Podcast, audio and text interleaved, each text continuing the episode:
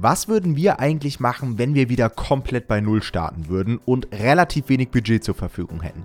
Genau darum soll es heute einmal gehen. Eine Spezialfolge von unserem Mastermind auf Korsika mit dem Max vom Remote Verlag. Viel Spaß!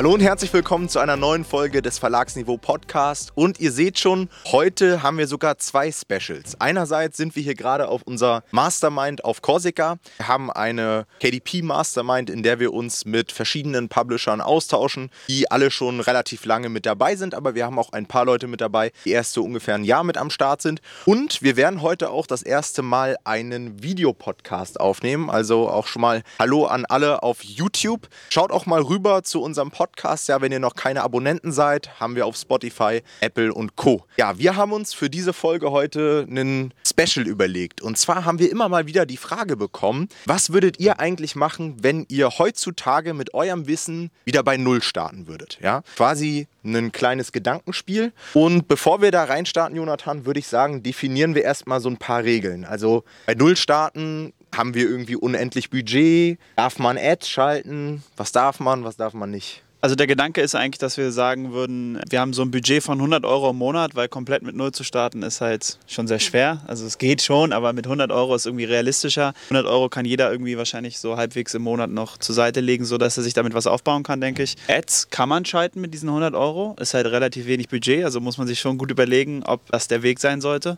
Aber genau, das sind an sich schon die Regeln. Also man hat diese 100 Euro, die kann man einsetzen, wie man möchte im Monat und damit muss man dann erstmal gucken, wie weit man kommt. Und alles, was man sich natürlich dazu verdient, verdienen, darf man dann auch wieder einsetzen und sollte man natürlich auch einsetzen. Genau, das ist ja auch die Idee, ne? dass du genau. dir irgendwie einen Cashflow aufbaust und den dann immer weiter reinvestierst, um dann höher zu kommen. Natürlich, ihr seht das schon, haben wir heute auch einen Gast, habe ich noch gar nicht vorgestellt. Ich denke mal, die meisten werden ihn mittlerweile kennen, den Max vom Remote Verlag. Herzlich willkommen. Jetzt, ich glaube, auch schon zum dritten Mal oder so bei einem Interview mit dabei. Schaut euch auch unbedingt mal die anderen Interviews an und hört in die Folgen rein. Ist, glaube ich, sehr, sehr interessant. Wir haben extra eine Folge gehabt, glaube ich, auch zum Thema Spiegel Bestseller und so weiter. Und auch beim Max hat sich sich einiges getan und ich bin gespannt, wie er heutzutage wieder starten würde. Ich würde sagen, Jonathan, leg du doch mal los mit deiner Idee. Ja, also ich habe mir Gedanken gemacht, was ich machen würde. Und mein Gedanke war, dass ich eigentlich das mache, womit ich damals auch tatsächlich angefangen habe. Und zwar Low Content. Also wieder quasi zurück zu den Anfängen.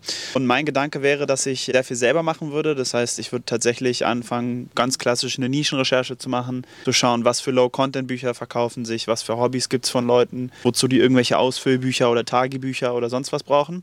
Also würde auf Amazon schon mal gucken, was sich so grundsätzlich verkauft, wozu es vielleicht ein bisschen eine Nachfrage gibt. Würde aber auch viel darauf schauen, quasi, was sind sind einfach leidenschaftliche Themen von Leuten, wo man so ein Ausfüllbuch machen könnte, auch wenn es vielleicht noch gar nicht da ist. Weil zum Beispiel, wenn Leute jetzt äh, Golfer sind, dann können die vielleicht auch dafür ein Ausfüllbuch haben, was es aber vielleicht so noch gar nicht gibt. Also ich würde jetzt nicht immer nur darauf pochen, dass es schon einen Nachweis im Markt geben muss, sondern würde denken, es ist ein leidenschaftliches Thema, dazu kann man vielleicht was ausfüllen und dann erstelle ich dazu ein Buch und dann kann man das ja verschenken. Also deswegen, sowas kann schon ganz gut funktionieren. Und dann würde ich anfangen, die Bücher selber zu erstellen tatsächlich. Das kann man an sich relativ einfach mit Canva machen, finde ich. Das ist eine eigentlich sehr gute Plattform Plattform, die auch viele Templates bieten, würde so ein bisschen gucken, okay, wie wäre so ein Buch aufgebaut. Also zum Beispiel bei Golf kann man dann, es gibt ja diese Golf-Scorecards, wenn man Golf spielt, und daraus einfach ein, ein Template bauen bei Canva und das dann rein theoretisch halt da 100 Mal reinpacken in so ein Buch. Und dann würde ich wahrscheinlich auch einfach anfangen, äh, Cover selber zu bauen, wahrscheinlich auch in Canva. Da könnte man dann sehr schön Midjourney dazu benutzen. Das wäre also was, wo man schon ein bisschen Geld einsetzen könnte. So ein Midjourney-Abo im Monat kostet 12 Euro. Dann hat man die Lizenz für die Grafik. Also das würde ich auf jeden Fall machen, weil 12 Euro dafür, dass du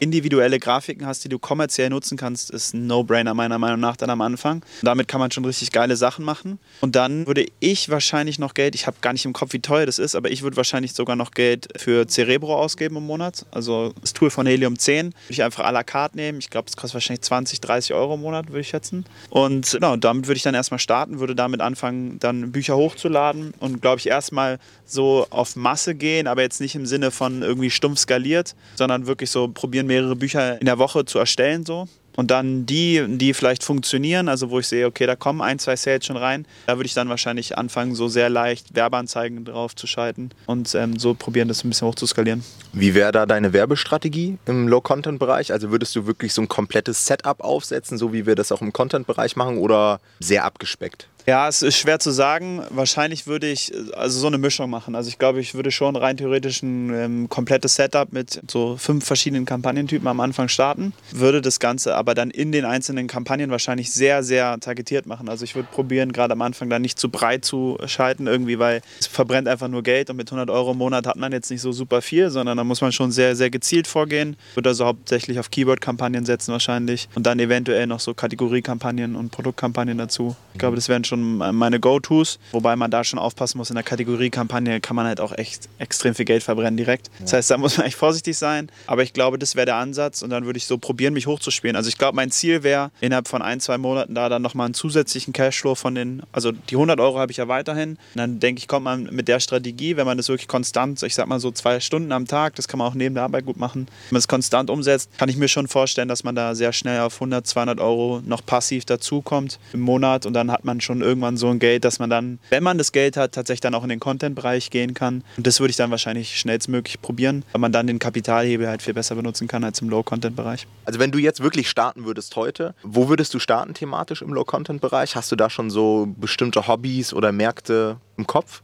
Nee, gar nicht so. Ich würde wirklich probieren, einfach sehr leidenschaftliche Themen rauszusuchen mir. Ja. Ich habe ja schon mal einen, früher einen Low-Content-Kurs verkauft. Mhm. Und in dem habe ich ähm, auch so ein Beispiel gemacht, wo ich ein Radpunktebuch einfach gebaut habe. Und es hat funktioniert. Dann habe ich auch so Hundetagebücher gemacht für verschiedene Hunderassen. Also das so, da habe ich mir so ein Grafikpaket gekauft, wo so mal die Grafiken von einem verschiedenen Hundetypen waren. Die habe ich einfach aufs Cover gemacht und drin war halt immer das gleiche Tagebuch, aber für eine andere Hunderasse. Und das müsste man ja jetzt, könnte man mit Midjourney schon, sogar schon machen. Grafikpakete müsste man gar nicht mehr kaufen. Also ja, ich würde probieren, in sehr leidenschaftliche Märkte zu gehen. Ich glaube, das ist extrem wichtig, wenn man da auch vielleicht ein bisschen ohne, ohne Werbeanzeigen was verkaufen möchte. Mhm. Würdest aber dann auf Masse gehen, das wäre quasi deine schon. Strategie. Ja, schon. Also jetzt nicht mehr so, ich habe früher auch sehr, sehr viel skaliert. Das heißt wirklich hunderte Bücher äh, am Tag teilweise hochgeladen. Ja. Das würde ich auf gar keinen Fall mehr machen, weil es einfach viel zu gefährlich für euren Account ist. Also ich würde probieren, wirklich sehr, sehr genau die Bücher zu erstellen und händisch hochzuladen. Ganz streng darauf achten, keine Markenrechte zu verletzen. Ich würde auch keine Manuskripte irgendwo kaufen oder so, weil man weiß nie, wo die herkommen, was da drin ist, was dir vielleicht irgendwann auf die Füße fällt. Das heißt, ich würde gerade in dem Moment probieren, alles selber zu erstellen, um so sicher wie möglich zu sein, dass mein Account auch nicht gefährdet wird. Okay, Max, dann würde ich sagen, machen wir mit dir einmal weiter. Wie wäre deine Herangehensweise? Ich glaube, ich würde nicht ganz, also ich würde auf einen ganz anderen Markt springen tatsächlich, weil ich das auch in der Vergangenheit einfach gemerkt habe, dass der US-Markt einfach fast zehnmal so groß ist wie der deutsche Markt. Und ich glaube, wenn du dir nur einen ganz kleinen Prozentsatz sowieso rausschneidest, wenn du ohne Ads reingehst, dann ist das Potenzial halt einfach trotzdem zehnmal so groß. Ich glaube, dadurch ist aber natürlich auch viel Wettbewerb da und die Bücher müssen mehr rausstechen. Ich glaube, die Trefferwahrscheinlichkeit, gerade wenn keine Ads oder so im Spiel sind, ist halt natürlich deutlich geringer. Dementsprechend würde ich schon mich mich viel mit dem US-Markt beschäftigen, gleichzeitig aber auch mit TikTok, weil ich glaube, da ein Buch viral zu kriegen, ohne die, das separat halt noch pushen zu müssen, ist, glaube ich, der beste Weg. Klar, ist wahrscheinlich super zeitintensiv, auch erstmal TikTok richtig kennenzulernen, den US-Markt noch ein bisschen kennenzulernen. Aber schlussendlich, wenn ich jetzt nochmal bei Null starten würde, ohne Ads komplett, dann müsste ich mich, egal in welchem Bereich, reinfuchsen, damit das Produkt wirklich so krass gut ist, um da irgendwie rauszustechen. Und das wäre so mein Way to go wahrscheinlich. Ja, macht ja beides auch voll Sinn. Ne? So einmal einfach so die volle Breitseite und dann gucken, dass sich vielleicht jedes Buch einfach mal so einmal die Woche oder so verkauft. Und bei dir dann einfach so gezielte Projekte, wahrscheinlich auch mit Research dann auf TikTok direkt oder was funktioniert gut, dafür das dann auch aufbereiten und dann eher darauf fokussieren, Content auf TikTok zu erstellen, der dann irgendwie mal viral geht und den man vielleicht auch so mit Ads dann noch hebeln kann. Ne? Genau, und das Ganze würde ich glaube ich schon auch mit Helium 10 noch kombinieren, dass ich mir auch auf Amazon gleichzeitig raussuche, was sind Bücher, die halt gut funktionieren. Vielleicht finde ich auch welche, die durch TikTok genauso gepusht wurden würde. Dann würde ich versuchen, glaube ich, da die Strategien erstmal zu adaptieren und da selber ein Buch in irgendeinem ähnlichen Bereich vielleicht rauszubringen und das halt auf TikTok ähnlich zu gestalten. Haben wir auch gerade ein sehr geiles Beispiel in den Top 10 auf Amazon. Also jetzt zum Zeitpunkt der Aufnahme hier ist gerade ein Klo-Tagebuch, glaube ich, auf Platz 5 oder Platz 8. Und da habe ich schon zwei Nachrichten bekommen, wo Leute dann gefragt haben, hey Tom, warum ist dieses Buch auf Platz 5? Und das ist genau diese Strategie, die Max vorgestellt hat. Low Content, quasi so eine lustige Geschenkidee und dann einfach auf TikTok coole Videos aufgenommen aufgenommen. Und die Person hat es tatsächlich nicht nur auf dem amerikanischen Markt gemacht, sondern eben auch auf dem deutschen Markt.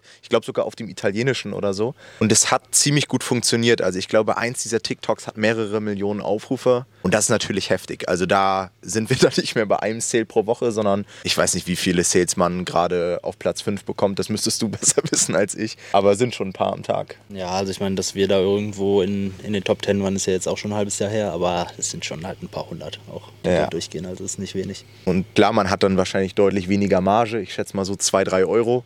Aber gut, ist ja dann auch egal. Ist ja wie gesagt der Start. Auch geile Strategie. Auch gerade mit dem TikTok. Ich glaube, das hat so viel Potenzial. Das machen viel zu wenige Leute. Gerade wenn ich am Anfang wäre, würde ich mich vielleicht, wenn ich Low Content mache, eher auf TikTok fokussieren, als irgendwie den ganzen Tag nur stumpf Uploads zu machen. Also ich will jetzt nicht deine Strategie irgendwie anfechten. Aber ich glaube, es wäre auch so mein Way to go. Was da aber vielleicht auch noch ganz interessant ist, ist, dass gerade wenn wir bei Null starten und wir alles selber machen, ist ja das Buch qualitativ vermutlich eher nicht so gut, wie wenn wir da jetzt 4000 Euro für die Erstellung zahlen. Und auf dem US-Markt habe ich in der Vergangenheit selber festgestellt, dass Kunden einfach erstens viel schneller kaufen, also die sind viel kauffreudiger und die sind bewertungslustiger, also die geben auch schneller fünf Sterne und auch von sich aus. Und wenn das einmal in Fahrt kommt, dann ist es halt ein bisschen anders als auf dem deutschen Markt so. Ich glaube, was der Hauptunterschied zwischen den beiden Strategien ist, oder ich glaube, es sind einfach unterschiedliche Personentypen, die das umsetzen würden. Also einmal empfiehlt es sich, was mein erster Gedanke war, es empfiehlt sich die Strategie wahrscheinlich zu machen, wenn man sowieso eher also ich sag mal, ein sehr lustiger Typ vielleicht auch ist oder eine Ja. sehr lustige Frau. Also wenn du einen Sinn für, Humor- sehr guten Sinn für Humor hast, das hoffentlich nicht nur denkst, sondern dir das auch bestätigt wird von außen,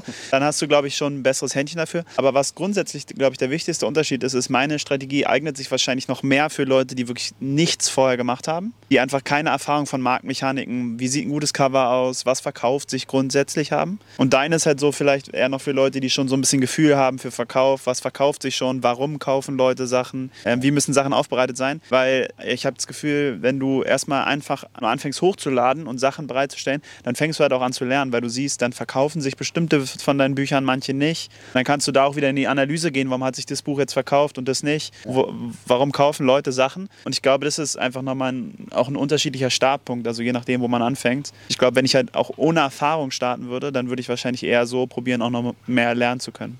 Okay, dann würde ich mal loslegen. Und ich glaube, ich würde es fast so machen, wie ich es damals gemacht habe mit den Kochbüchern. Also es ist immer noch für mich so einer der interessantesten Märkte überhaupt, weil du halt im Kochbuchmarkt sehr gut prognostizieren kannst, was du da machst. Es ist sehr klar. Ja? Du hast eine Nische, Kochbuch für, keine Ahnung, den Gasgrill oder irgendwie japanisches Kochbuch und es ist so klipp und klar. Du hast wenig Spielraum in diesem Bereich, aber du weißt auf jeden Fall, okay, es gibt da zwei, drei Keywords und wenn ich da sichtbar bin und wenn ich ein gutes Cover, guten Titel habe, dann werde ich höchstwahrscheinlich gekauft. Und ich glaube, dass das gerade auch am Anfang schon eine ganz gute Strategie ist. Das wäre dann auch nicht so auf Masse. Also klar, das wäre jetzt nicht irgendwie ein Projekt irgendwie alle zwei, drei Monate. Aber so pro Woche ein Projekt kann man wahrscheinlich umsetzen. Und das Gute ist ja, ich denke mal, das wissen die meisten von euch, auf Rezepte gibt es kein Urheberrecht. Also die bloße Anordnung von Zutaten ist nicht schützbar. Das heißt, der Content-Erstellungsprozess ist halt relativ einfach. Ihr müsst nicht gut schreiben können, ihr müsst einfach nur guten Research betreiben oder wissen, wie man zum Beispiel ChatGPT bedient. Ähm, denn auch ChatGPT schmeißt einem mittlerweile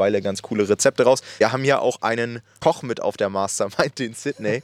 Und Sydney hat schon gesagt, boah, ja, die Rezepte von ChatGPT sind gar nicht so schlecht. Also das ist auch nochmal so die Qualitätssicherung dann. Also da kann man schon was machen. Und das Gute ist heutzutage, das war damals nicht so, als ich das gemacht habe, mittlerweile kannst du halt über den Standardfarbdruck echt coole Sachen machen. Ich habe halt meine ersten 20 Kochbücher alle schwarz-weiß gemacht. Und da wusste man schon so immer nach sechs Monaten, wenn die sich gut verkauft haben, da ist dann so der Bewertungsschnitt gekippt. Aber das ist eben heutzutage anders. Und ich glaube, wenn ihr so Kochbücher macht, 100 Seiten, 110 Seiten, dann kommt ihr so auf einen Verkaufspreis von 16 Euro und habt dort schon gute 5 Euro Marge und damit lässt sich halt auch arbeiten auf Ad-Ebene heutzutage. Das heißt, so würde ich das machen, würde mir wahrscheinlich die Rezepte entweder zusammensuchen oder über ChatGPT Stockfotopaket bei Deposit Fotos holen. Ist sogar gerade im Angebot. Ich weiß nicht, ob das noch im Angebot ist, wenn ihr das hört. Kostet, glaube ich, 39 Dollar. Und dann geht's los. Ja, würde ich das Buch einfach setzen, Ganz simpel, links ein Bild, rechts das Rezept, super clean, super simpel und dann hochladen. Vielleicht noch bei Fiverr irgendwie ein paar Coverdesigner austesten, das muss nicht super fancy sein. Und dann, wie gesagt, einfach pro Woche ein Projekt Und ich denke mal, dass man pro Buch schon die Chance auch hat, 100, 200, 300 Euro pro Monat zu verdienen. Und da muss ja, wenn du ein Projekt pro Woche hast, gar nicht jedes Buch ein Treffer sein. Ich glaube aber, was halt wichtig ist, und das merkt man ja bei allen drei Strategien eigentlich, es braucht halt immer einen relativ großen Eigenanteil. Also das Schöne am Geschäftsmodell am Ende ist, wenn das Geld da ist, dass man relativ viel outsourcen kann und sehr gut die Sachen automatisieren kann irgendwann, auch auf einem hohen Niveau. Aber am Anfang hat man halt einfach das Geld noch nicht. Da ist das Geld nicht der Hebel, den man nutzen kann, sondern da muss man halt einfach den Zeithebel benutzen. Das heißt, es läuft alles über Zeitinvest. Und ich glaube, gerade deswegen ist es auch wichtig, sich für eine Strategie zu entscheiden, die einem irgendwie auch vom Interesse her am ehesten liegt. Also irgendwie was, wo man auch sagt, ich habe Spaß dabei. Also wenn du sagst halt, ich habe Spaß dabei, mir lustige Sachen auszudenken und bei TikTok die neuen viralen Sachen mir anzugucken, ja, dann ist wahrscheinlich Marktstrategie die beste. Du sagst, ich koche eh ganz gerne und finde es interessant, Rezepte so mir zu überlegen oder mit ChatGPT zu arbeiten, das ist wahrscheinlich die beste. Und wenn du sagst, ich design eigentlich gerne, ich wollte immer schon mein eigenes Journal irgendwie erstellen, ja, dann ist wahrscheinlich die Strategie von mir die beste. Also ich glaube, man muss am, gerade am Anfang auch so ein bisschen drauf gucken, worauf man am meisten Bock hat, weil es wird halt einfach Zeitinvest brauchen. Wenn man dann halt irgendwie nach fünf Minuten keinen Bock mehr hat, Rezepte zu erstellen, so wäre es bei mir zum Beispiel, ja, dann ist es wahrscheinlich auch keine smart Strategie. Ja, und wenn du schon von Interessenbereichen sprichst, will ich auch nochmal die Kinderbücher mit ins Spiel bringen. Denn auch das ist natürlich ein geiler Bereich, wenn ihr irgendwie Eltern seid und sagt, hey, ich, hab, ich liebe einfach Kinder, ich kann gut schreiben, ich habe eine gute Kreativität, dann ist das natürlich auch ein super Bereich. Ja? Einfach ähm, schöne Geschichten schreiben oder vielleicht so Faktenbücher für Kinder machen und dann vielleicht mit Midjourney einfach coole äh, Illustrationen erstellen lassen. Wir hatten ja auch gerade Sina zu Gast hier im Podcast, die das ja schon sehr aktiv betreibt. Auch eine gute Sache, um zu starten. Also so ein Kinderbuch kannst du auch relativ simpel mal in die Top 1000 bringen. Und auch da wieder, ja, wenn man einfach fünf bis zehn Kinderbücher oder sowas nacheinander rausbringt und da nur ein Treffer dabei ist, dann habt ihr vielleicht schon ein ganz gutes Niveau, um dann auch gewisse Prozesse auszulagern, mehr Advertising zu schalten und dann den nächsten Step zu gehen. Weil ich glaube, all diese Strategien, die wir genannt haben, sind eher so Sachen, die man vielleicht ein halbes Jahr oder ein Jahr macht, weil irgendwann werdet ihr merken, es ist erstmal sehr stupide und man will auch irgendwie stolz auf die Bücher sein, die man macht. Und wenn man dann so ein Klo-Tagebuch oder sowas produziert hat, ich weiß jetzt nicht, ob das das Produkt wäre, was man jetzt so stolz seinen Freunden präsentiert. Ich meine, gut, wenn es in den Top 10 auf Amazon ist, wahrscheinlich schon. Ähm, aber ich glaube, vielen Publishern geht das so, dass sie dann irgendwann auch den Schritt gehen wollen und sagen, hey, ich will wirklich was Professionelles machen. Und einfach dieses Gap am Anfang zu schließen, wo man einfach wenig Erfahrung hat und kein Kapital, das ist, glaube ich, eine sehr, sehr coole Strategie. Alright, dann bedanke ich mich auf jeden Fall schon mal für die Podcast-Folge mit euch. Ich hoffe, euch hat es auch gefallen. Wie gesagt, checkt auch mal hier die Leute, die das gerade auf YouTube sehen. In der Videobox findet ihr auch den Link zu dem Podcast, falls ihr den noch nicht kennt. Und vielleicht machen wir noch irgendwann mal wieder einen Videopodcast. Dann vielen Dank fürs Zuhören und fürs Zuschauen. Wir sehen uns beim nächsten Mal. Macht's gut. Ciao, ciao.